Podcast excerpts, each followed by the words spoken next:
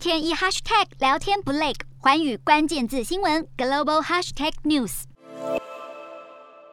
遭俄军围攻的马利波亚速钢铁厂，如今终于开始开放平民撤离。乌克兰总统泽伦斯基表示，已经有大约一百名平民从亚速钢铁厂撤出，前往扎波罗热。俄罗斯国防部说，只有八十人撤离，并补充说，已经将希望前往基辅政权控制地区的平民移交给联合国和红十字国际委员会的代表。联合国随后证实，和红十字国际委员会合作，从四月二十九号开始展开撤离平民的行动。目前已经有数十名平民搭乘联合国安排的巴士，抵达距离马利波约三十公里、位于顿内茨克州贝奇米纳村的临时收容中心。撤出的民众回忆起避难的景况，还是心有余悸。撤离行动已经展开，但亚速钢铁厂内的情况依旧相当艰难。根据英国广播公司引述一名亚速钢铁厂内的指挥官报道，钢铁厂内还有受伤的人没有撤离，他们情况严重，急需适当的医疗和营养。这位指挥官表示，希望平民和伤者能全数撤离，不过也强调他们愿意反击，并不打算向俄军投降。